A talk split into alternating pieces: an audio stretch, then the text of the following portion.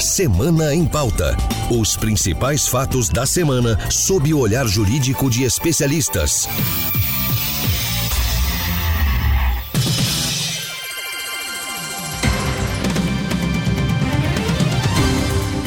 Olá, eu sou Marcela Luiz e você acompanha agora o podcast Semana em Pauta, com análise jurídica do principal fato da semana.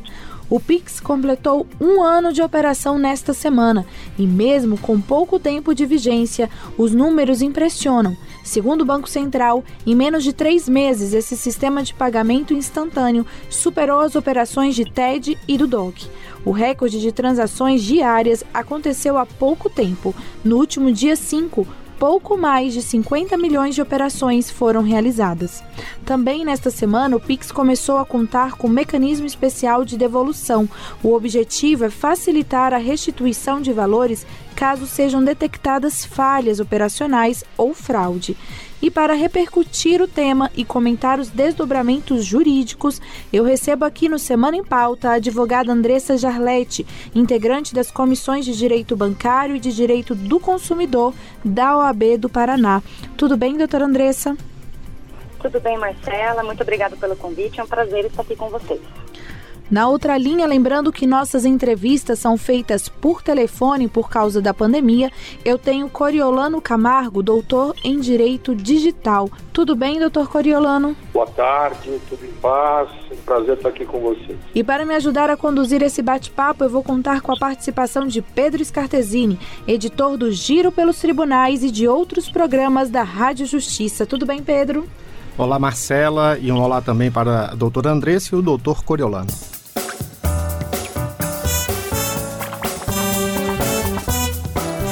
Antes de a gente começar nossa conversa, eu convido vocês a ouvirem a reportagem de Carolina Chaves sobre o balanço feito pelo Banco Central na última terça-feira sobre o aniversário de um ano do Pix. Vamos ouvir. Hoje já não é preciso mais andar com dinheiro na carteira para pagar o cafezinho comprar o pão ou pagar por uma roupa. Um jeito rápido, fácil e de graça mudou o sistema de pagamento e transferência de valores entre bancos no Brasil. O Pix começou a operar no país um ano atrás e já lidera a forma como as pessoas físicas pagam as contas. Os números revelam como os brasileiros se adaptaram bem à nova ferramenta, que pode usar telefone, CPF, e-mail ou chaves aleatórias para fazer ou receber dinheiro. Segundo o Banco Central, em apenas três meses que o sistema começou a funcionar no país, o número de PIX superou ao de transações financeiras por TED, DOC e boletos bancários. Aliás, mais de 45 milhões de pessoas que usaram o PIX não tinham feito uma TED, por exemplo, nos últimos 12 meses. Já são quase 350 milhões de chaves cadastradas e os brasileiros têm demonstrado a preferência pelos números aleatórios. Depois, o CPF usado para identificar a conta, seguidos do número de celular, e-mail e CNPJ, respectivamente. A ferramenta atingiu o auge no dia 5 deste mês, quando foram realizadas mais de 50 milhões de operações financeiras em apenas um dia. Desde o começo, já foram realizadas 7 bilhões de transações financeiras pelo Pix, representando um movimento de mais de 4 trilhões de reais. Isso mesmo, trilhões de reais por meio do Pix. 62% da população adulta utiliza o Pix e os jovens entre 20 e 29 anos são os que mais usam a ferramenta. Mas não são só apenas as pessoas físicas que aprovaram essa modalidade, não. As empresas também têm cada vez mais aderido ao novo sistema de pagamento e, com isso, reduzido a cobrança pelas maquininhas de cartão de crédito, já que o Pix não tem custo. Mais da metade das empresas com contas em banco já utilizam o Pix, isso representa cerca de 8 milhões de CNPJs. A ferramenta tem sido aperfeiçoada com novas funcionalidades para que a forma de pagamento seja cada vez mais rápida, segura e sem custo.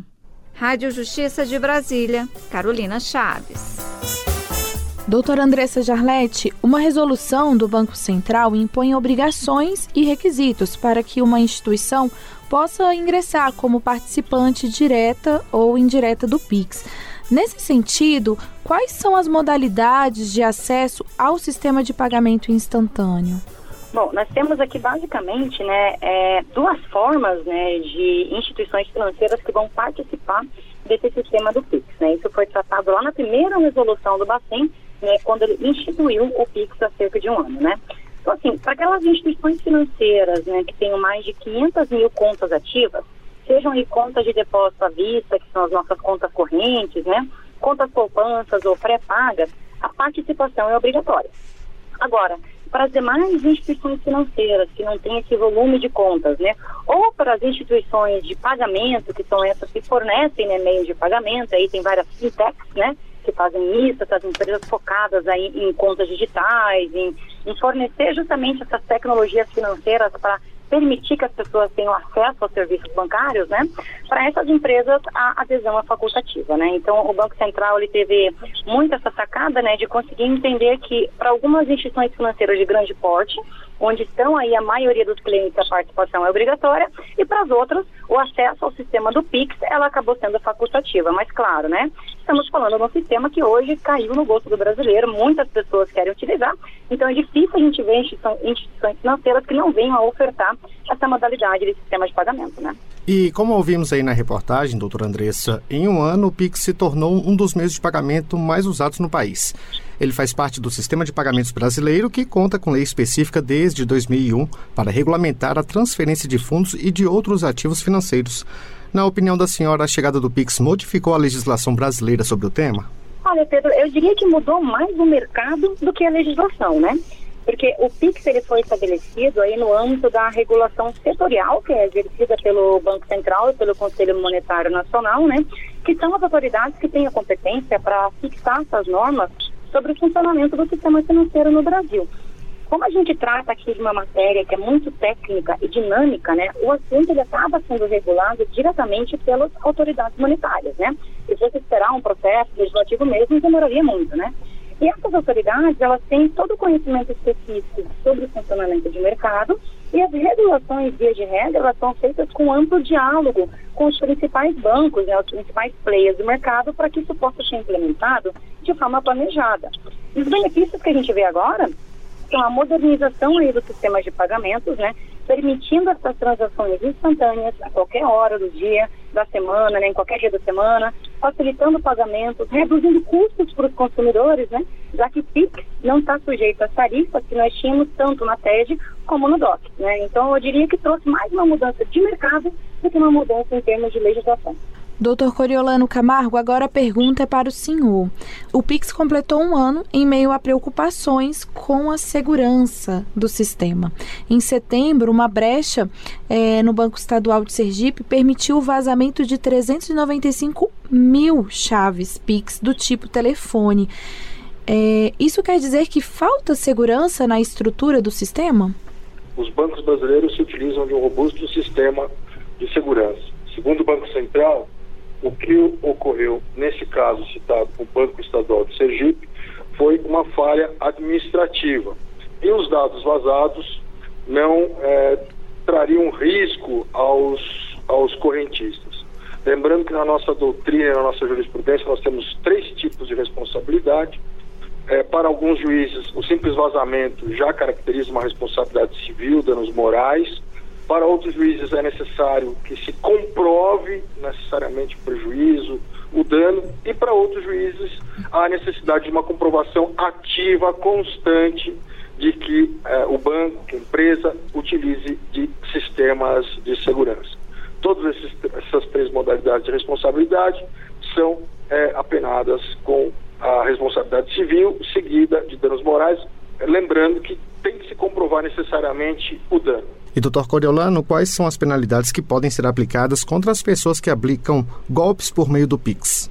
Quando você vem a ter acesso a informações, invadir um dispositivo informático de uso alheio, as penas podem chegar de reclusão de um a quatro anos, aplicada também multa. Existem os agravantes também, né? se a invasão é, repercutir economicamente, é, a pena é aumentada de um terço a dois, a dois terços. Se, a, se o crime é praticado contra pessoa idosa ou vulnerável, também há considerável aumento da pena, podendo chegar a 4 a 8 anos de reclusão e multa.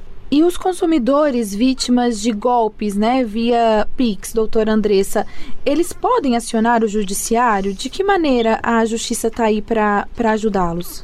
Bom, a gente percebe, Marcela, que assim, a maioria dos casos que envolvem golpes, né, fraudes, é, com o Pix, eles estão acontecendo de forma associada a formalização de contatos, né, por WhatsApp, pessoas pedindo dinheiro ou mandando né, é, um, um, uma chave falsa para fazer o pagamento. A gente vê várias situações que envolvem falhas nos dados para operacionalizar o pagamento, né, para fazer a transação via PIX, ou essas situações de golpes, né, de terceiros mesmo pedindo ali um auxílio, como se fosse muitas vezes um filho, né, um pai, um parente ali do consumidor. Então, o que, que a gente sugere é quando o consumidor se vê vítima, né, dessas situações de fraude. A primeira recomendação que a gente sempre passa é que o consumidor formalize uma reclamação prévia junto à instituição financeira onde está cadastrada a sua chave PIX, né? É, explicando ali como que aconteceu esse golpe, né? Vendo se tem como reverter a transação, tentando buscar junto à instituição financeira os dados completos de para onde foi enviado o dinheiro. E isso pode ser feito tanto nas ouvidorias das instituições financeiras, como também é importante o consumidor saber que existe uma ouvidoria do Banco Central do Brasil, assim como tem o site né, do consumidor.gov.br. Então, são todos canais em que o consumidor pode formalizar uma reclamação se não tiver aquela situação previamente resolvida, né? E aí, outra coisa que é importante entender é que a nova resolução no 47, ela traz aí obrigações dos bancos, ele, das instituições financeiras em geral, que estão ah, funcionando no PIX, terem um dever de cautela, né, é, observarem é, sintomas de fraudes nas transações e aplicar o chamado bloqueio cautelar. Né? Então, as instituições financeiras devem aí é, verificar se aquela transação está dentro do padrão de transações feitas por, por aquele consumidor, se a pessoa que está recebendo né, o pagamento via Pix é uma pessoa que tem uma chave que já foi alvo ali de muitas reclamações a respeito de fraudes. Então, essa nova resolução ela traz uma série de deveres para as instituições financeiras conferirem se tem uma suspeita de fraude, e nesse caso, suspeita de fraude pode até travar, né, suspender aí esses pagamentos por 72 horas. E isso é importante entender, esse novo dever que está sendo colocado para as instituições financeiras, por quê? Se houver uma falha das instituições financeiras nesses deveres de observar os indícios de fraude na transação, elas podem ser responsabilizadas de forma solidária pela, pelo prejuízo sofrido pelo consumidor. A gente vê hoje decisões judiciais, né? É, a matéria não é pacífica, mas a gente vê decisões judiciais reconhecendo a responsabilidade de bancos por fraudes, né? inclusive na utilização de PIX, mas também é importante a gente saber que o consumidor pode tomar alguns cuidados para evitar cair nesse tipo de situação. Duas dicas que a gente pode dar, né? Sempre confiram as informações antes de fazer qualquer operação via PIX. Né? Então, confiram os dados na hora que você digita a chave, seja de quem é o CPF, o CNPJ, o nome da pessoa que aparece ali como recebedor, né? confira as informações, poxa, essa pessoa que está te pedindo essa transferência realmente é um, é um parente teu, né? liga para a pessoa antes, tenta fazer um contato, que muitos dos golpes eles acontecem dessa forma, né? no calor da, da emoção, achando que a gente está ajudando um familiar, daí às vezes é um terceiro, né, se passando ali por um familiar, com clonagem de WhatsApp, pegando uma foto, etc, né? E outra dica para o consumidor, nunca salve no seu telefone celular os seus contatos familiares como pai, mãe, né? Eu... Trocando em miúdos, os termos jurídicos explicados na linguagem do dia a dia.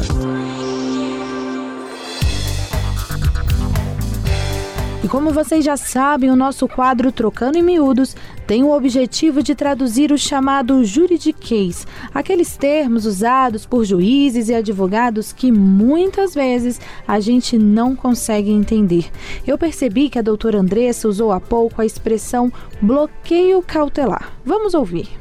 A nova resolução no 47, ela traz aí obrigações dos bancos, ele, das instituições financeiras em geral, que estão ah, funcionando no PIX, terem um dever de cautela, né, é, observarem é, sintomas de fraudes nas transações e aplicar o chamado bloqueio cautelar. Para explicar melhor aos nossos ouvintes, eu gostaria de pedir agora a ajuda da consultora jurídica da Rádio Justiça, doutora Thais Faria. Doutora Thais, qual o significado da expressão bloqueio cautelar? Marcela, o bloqueio cautelar é um dos mecanismos que foram adotados recentemente pelo, pelo Banco Central para tornar o Pix mais seguro. O bloqueio cautelar ele permite que os bancos bloqueiem por até 72 horas os recursos que foram enviados por Pix quando houver suspeita de fraude. E é importante que, de acordo com a resolução do Banco Central, o bloqueio cautelar ele só pode ser feito em contas de usuários de pessoa física, pessoa natural, excluída aí as contas dos empresários individuais. E como isso funciona na prática? Quando uma pessoa envia um Pix, o valor pode cair em até 10 segundos.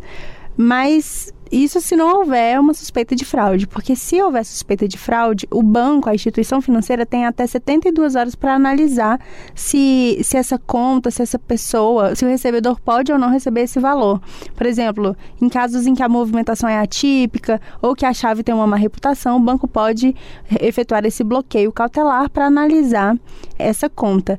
E aí, quando ocorre esse bloqueio cautelar, o banco deve notificar o recebedor e aí, dentro de 72 horas, horas a instituição avalia e caso haja a comprovação de fraude, a vítima não fica no prejuízo, o dinheiro é estornado. É mais um mecanismo para proteger o consumidor, né? Sim, porque antigamente o banco tinha um prazo bem menor para fazer isso e às vezes acabava validando esse PIX sem que houvesse uma análise completa se havia uma fraude ou não. Ótimo. Muito obrigada, doutora Thais. Eu que agradeço, Marcela. Até a próxima. Trocando em miúdos os termos jurídicos explicados na linguagem do dia a dia.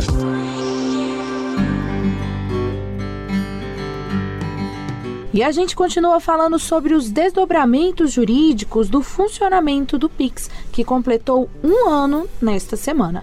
Vamos conferir agora uma reportagem do repórter Rafael Braga sobre as novidades que foram anunciadas pelo Banco Central. Vamos ouvir. Entre as novidades anunciadas pelo Banco Central para o sistema de pagamento instantâneo, o PIX, está o mecanismo especial de devolução, que vai agilizar o ressarcimento ao usuário vítima de fraude ou de falha operacional das instituições financeiras. Até agora, em uma eventual fraude ou falha operacional, as instituições envolvidas precisavam estabelecer procedimentos operacionais bilaterais para devolver o dinheiro. Segundo o Banco Central, isso dificultava o processo e aumentava o tempo necessário para que o caso fosse analisado e finalizado. Com o mecanismo especial de devolução, as regras e os procedimentos serão padronizados. A partir do próximo dia 29 estarão disponíveis também o Pix Saque e o Pix Troco, que permitem o saque em espécie e a obtenção de troco em estabelecimentos comerciais e outros lugares de circulação pública. E o Banco Central pretende ampliar a ferramenta para o Pix, o que só será possível por causa do compartilhamento de dados entre instituições financeiras que entrou em vigor no fim de outubro. Rádio Justiça de Brasília, Rafael Braga. Entre as novidades, doutor Coriolano, está o mecanismo especial de devolução que pretende agilizar o ressarcimento ao usuário vítima de fraude ou de falha operacional das instituições financeiras. Na sua opinião, essa medida pode ajudar a diminuir as ações judiciais relacionadas a golpes aplicados pelo PIX? Sem dúvida, essas medidas têm esse objetivo.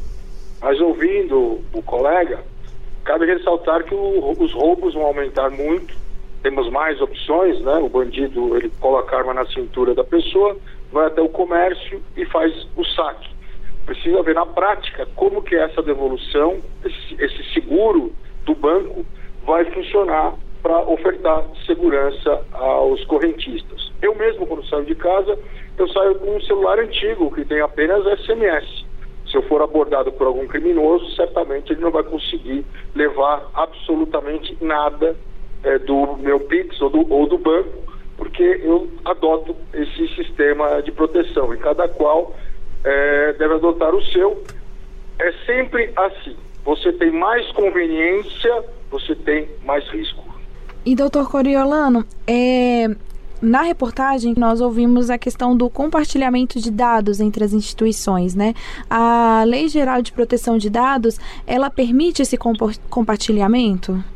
Ela permite desde que ocorra o aceite de forma cabal, de forma retorquível, de forma legítima, de forma, como já previa o próprio Código de Defesa do Consumidor, de modo que o correntista eh, saiba justamente aquilo que está fazendo, comprando, quais eh, serviços ele está adicionando. E claro que tudo isso é feito para ofertar ao correntista uma, uma maior gama de serviços de seguro, compra de imóveis, compra de carros. Muitas vezes um banco concorrente tem uma linha de crédito superior àquele que eu estou acostumado.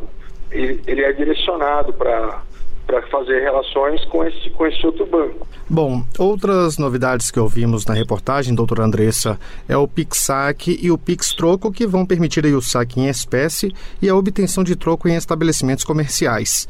O que diz a legislação brasileira sobre isso e de que maneira essas medidas podem beneficiar os comerciantes e os consumidores?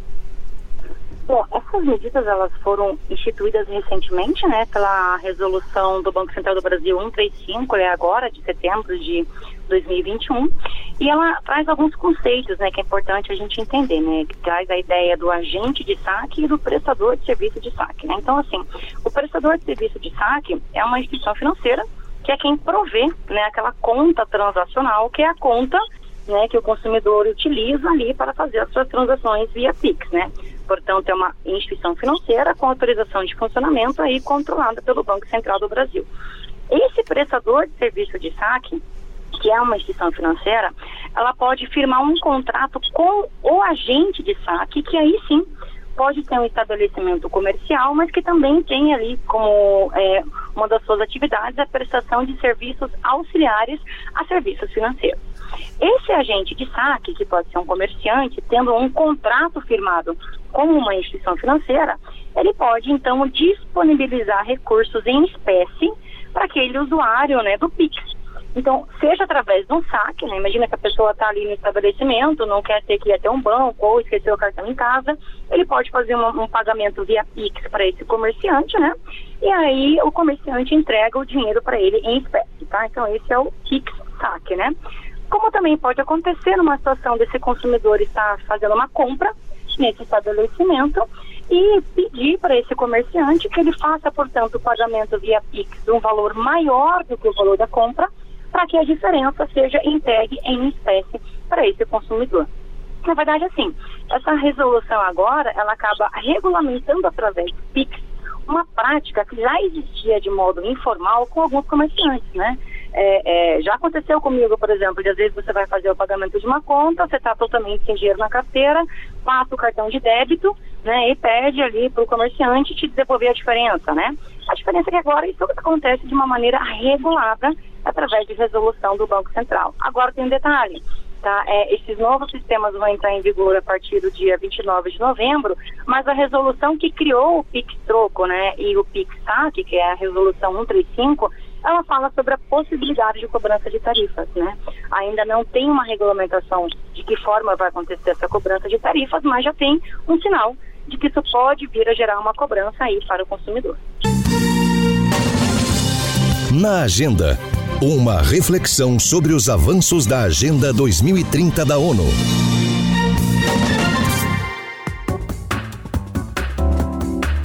E nós vamos falar agora da Agenda 2030. Ela é um plano das Nações Unidas com metas de desenvolvimento sustentável. E desde o ano passado, uma resolução assinada pelo presidente do Supremo Tribunal Federal, ministro Luiz Fux, determina a aproximação da Corte a essa agenda. Por isso, no fim do nosso programa, a gente sempre faz uma análise do tema debatido no contexto da Agenda 2030. O Objetivo de Desenvolvimento Sustentável de número 17 fala fala sobre parcerias e meios de implementação. E o item 17.1 tem a ver com o tema do nosso podcast. Quem tem os detalhes é o repórter Fábio Ruas. Vamos ouvir. O item 1 da meta 17 da ONU prevê aos países das Nações Unidas fortalecer até o ano de 2030 a mobilização de recursos internos, inclusive por meio do apoio internacional aos países em desenvolvimento para melhorar a capacidade nacional para arrecadação de impostos e outras receitas. No Brasil, a meta foi mantida, ressaltando-se que melhorar a capacidade nacional para arrecadação de impostos e outras receitas deve ser entendido pela adoção de um sistema tributário mais simples, efetivo e equitativo. O Pix é uma nova forma de fazer pagamentos e receber valores, facilitando a vida financeira do empreendedor e do cidadão, que não paga taxa de transferência nem de uso de cartão de crédito ou débito. O pagamento instantâneo do Pix permite giro de caixa, mesmo nos fins de semana e feriados, impulsionando a economia e também a arrecadação de impostos e outras receitas. Rádio Justiça. De Brasília, Fábio Ruas. Como acabamos de ouvir, doutor Coriolano, esse objetivo trata de fortalecer a mobilização de recursos internos para a arrecadação de impostos e outras receitas. Isso foi possível de acontecer por meio do PIX? A tecnologia, com o advento da nota fiscal eletrônica, o SPED fiscal, os sistemas de integração entre as secretarias de Fazenda com a Receita Federal, com as receitas municipais, proporcionou um maior controle na arrecadação de tributos. A tecnologia se expande e é possível, em tese, se a tecnologia assim o permitir e for conveniente para a Receita Federal, para as receitas estaduais, adotar um sistema de pagamento ágil e seguro através do PIX. E para finalizar, doutora Andressa, outros países contam com um sistema de pagamento instantâneo como o PIX adotado aqui no Brasil? Sim, Marcela, nós temos sistemas de pagamentos instantâneos né, em mais de 50 países. E esse número de países que aderiram né, a esses pagamentos instantâneos né, é, aumentou, inclusive, com a pandemia né, em razão aí da necessidade né, e da importância das tecnologias financeiras para facilitar essas transações entre as pessoas, né, trazer novos mecanismos aí de meios de pagamento, né, especialmente nesses momentos em que nós tivemos tanta dificuldade de locomoção, de ter que ir presencialmente, né, é, de um lugar para o outro. Então, as tecnologias financeiras surgem também para isso, né. E aí dois países que merecem destaque nos pagamentos instantâneos, né, a Índia né, vemos aí um país né, que não é um país super desenvolvido, mas que é o país que tem maior volume de utilização de operações através de sistemas de pagamentos instantâneos, e o Reino Unido. Né, o Reino Unido ele é, tem sido muito pioneiro aí no uso de tecnologias financeiras e inclusive também no, no, no uso do Open Banking né, que esse novo sistema que está surgindo aí também agora no Bacen, né, que vai permitir o compartilhamento de dados dos consumidores, né, com o objetivo de melhorar a competição no mercado financeiro. Né? Então, isso está se expandindo, esse uso das tecnologias financeiras em vários países, e no Brasil a gente também está seguindo essa onda né, de entender como que a gente pode melhorar os serviços financeiros através das novas tecnologias. Maravilha. Infelizmente, o nosso programa está chegando ao fim, mas semana que vem tem mais fatos importantes. Portanto, já temos um novo encontro marcado aqui no Semana em Pauta. Eu sou Marcela Luiz e quero agradecer a participação da advogada Andressa Jarlete, integrante das comissões de Direito Bancário e de Direito do Consumidor da OAB do Paraná. Muito obrigada, doutora Andressa. Eu que agradeço, Marcela. Sempre um prazer estar aqui com vocês. Bom, meus agradecimentos também ao senhor, doutor Coriolano Camargo, doutor em Direito Digital. Agradeço a oportunidade, cumprimento a doutora Andressa, o Pedro. E muito obrigada pela parceria de sempre, Pedro Scartesini. Sou eu que agradeço, Marcela, e obrigado também à doutora Andressa e ao doutor Coriolano. O Semana em Pauta é um podcast da Rádio Justiça com a produção de Ana Cláudia Possati e trabalhos técnicos de Tiago Miranda, Secretaria de Comunicação Social, Supremo Tribunal Federal. Semana em Pauta. Os principais fatos da semana sob o olhar jurídico de especialistas.